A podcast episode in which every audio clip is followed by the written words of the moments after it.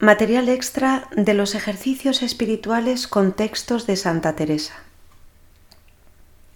Hagamos propósito de hacer eso poquito que yo puedo. San Ignacio, en la quinta anotación de su libro de los ejercicios, dice, Al que recibe los ejercicios, mucho aprovecha entrar en ellos con grande ánimo y liberalidad con su Criador y Señor, ofreciéndole todo su querer y libertad, para que su divina majestad, así de su persona como de todo lo que tiene, se sirva conforme a su santísima voluntad. Es decir, con disponibilidad y deseo de darle todo lo que esté de nuestra parte al Señor, como la santa. Nos podemos preguntar, como se preguntó ella un día, ¿qué podría hacer? Y se comprometió de una vez. Así determiné a hacer eso poquito que yo puedo y es en mí, que es seguir los consejos evangélicos con toda la perfección que yo pudiese, confiada yo en la gran bondad de Dios que nunca falta de ayudar a quien por él se determina a dejarlo todo. Qué buena lección nos da la santa para estos ejercicios. Ella era monja, pues eso poquito era seguir los consejos evangélicos y cada uno en nuestro estado, pero haciéndolo con toda la perfección que yo pudiese y no solo a medias y no de cualquier manera. San Juan de la Cruz nos recuerda algo necesario, porque eso me da que un ave esté asida a un hilo delgado que a uno grueso, porque, aunque sea delgado, tan asidas estará a él como al grueso en tanto que no le quebrare para volar. Verdad es que el delgado es más fácil de quebrar, pero por fácil que es, si no le quiebra, no volará. Y lo que peor es que no solamente no van adelante, sino que por aquel asimiento vuelven atrás, perdiendo lo que en tanto tiempo, con tanto trabajo han caminado y ganado porque ya se sabe que en este camino el no ir adelante es volver hacia atrás y el no ir ganando es ir perdiendo. ¿No será necesario que empiece a cortar con todo aquello que me separa de Él?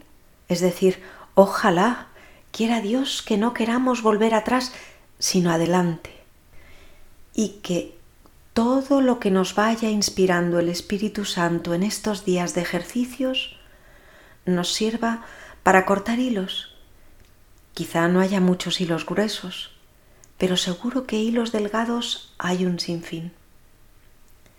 Reconoce la santa con sinceridad haberlo deseado tarde, como lo podemos reconocer con honradez muchos de nosotros, pero para el Señor, aun con tiempo perdido, nunca es tarde. Parece, Señor mío, que descansa mi alma considerando el gozo que tendrá si por vuestra misericordia le fuere concedido gozar de vos. ¿Qué haré, Señor mío? Oh, qué tarde se han encendido mis deseos y qué temprano andabais vos, Señor, granjeando y llamando para que me emplease en vos. Poderoso sois, gran Dios, Ahora se podrá entender si mi alma se entiende así mirando el tiempo que ha perdido y cómo en un punto podéis vos, Señor, que le torne a ganar. Bendito sea mi Dios. Santa Teresa, a través de consejos, ofrece todo un planteamiento de discernimiento espiritual que recoge tanto lo que ella ha recibido de varios maestros de la escuela ignaciana, de San Juan de Ávila, San Pedro de Alcántara, San Juan de la Cruz y otros varios padres, como lo que ha elaborado personalmente, que se refleja en un vocabulario propio en el que cabe destacar el uso de los términos entenderse, entender, avisado u aviso para referirse al discernir.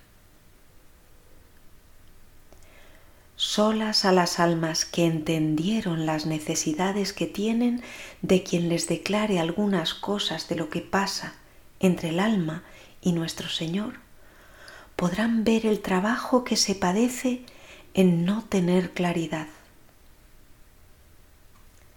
Y estás el alma por ventura toda junta con él en moradas muy cercanas, y el pensamiento en el arrabal del castillo, padeciendo con mil bestias y fieras ponzoñosas, y mereciendo con este padecer, y así ni nos ha de turbar ni lo hemos de dejar, que es lo que pretende el demonio. Y por la mayor parte, todas las inquietudes y trabajos vienen de este no nos entender. Ave María y adelante.